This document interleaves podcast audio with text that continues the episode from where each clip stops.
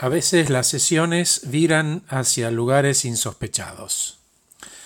Veníamos hablando con Ramiro de ese lugar que él quiere ocupar en su equipo y él dice que no puede. Ramiro es un profesional introvertido y tímido. Viene trabajando estos aspectos de su personalidad con su, con su terapeuta, con su psicóloga. Aspectos que nunca había puesto en palabras en las sesiones conmigo y con las cuales no puedo ayudar, porque no soy terapeuta, pero claramente forman parte de él.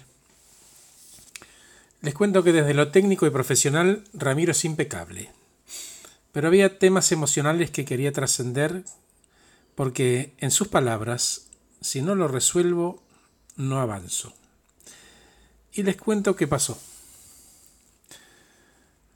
Comencé diciéndole, bueno Ramiro, contame, ¿qué características tiene que tener este Ramiro que quiere ser este profesional más desenfadado, más jugado. Ramiro estaba sentado frente mío y me dijo, Horacio, antes necesito contarte cuál es el Ramiro que quiero dejar atrás, porque nunca te lo dije. Entonces agachó la cabeza, puso las manos en la espalda y con la voz entrecortada y muy, muy, muy baja dijo, la imagen es muy clara. Tengo las manos atadas en la espalda, así ves, la cara para abajo y estoy esperando la cachetada. Otra más, de las permanentes cachetadas diarias que recibía.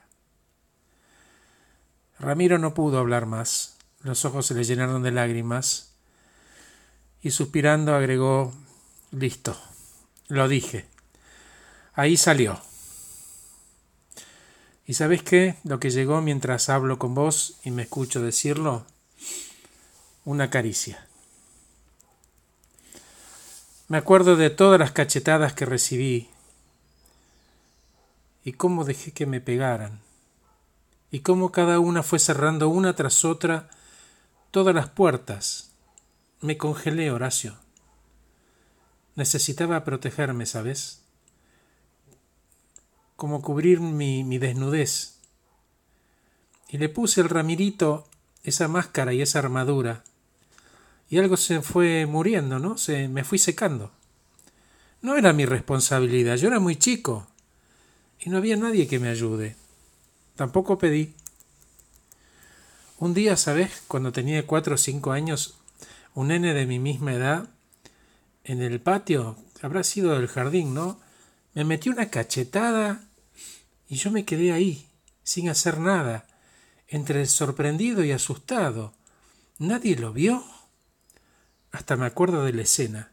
De ahí en más, recibir cachetadas para mí era lo normal.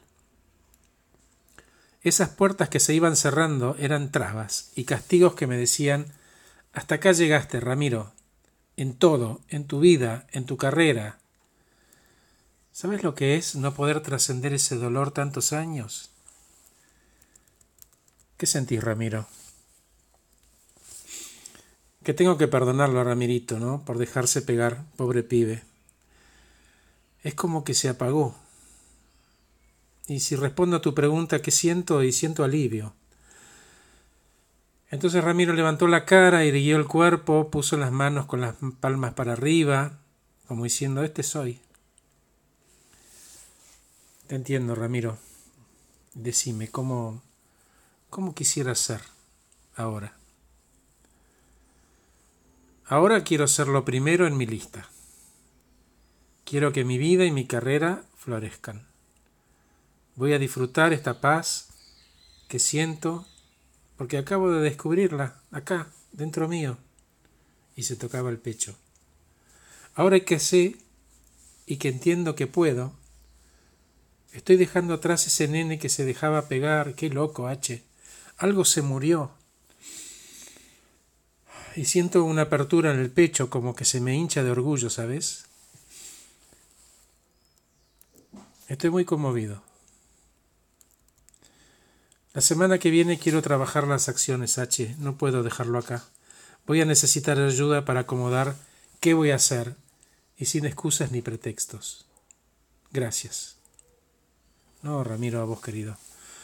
Y por favor lleva este tema con tu terapeuta. Ella seguramente tiene agregado de valor que te va a ayudar con este duelo que ya comenzó. Soy Horacio Velotti, acompaño y entreno personas eficientes, eficaces y felices. Gracias por escuchar este podcast titulado Ramirito.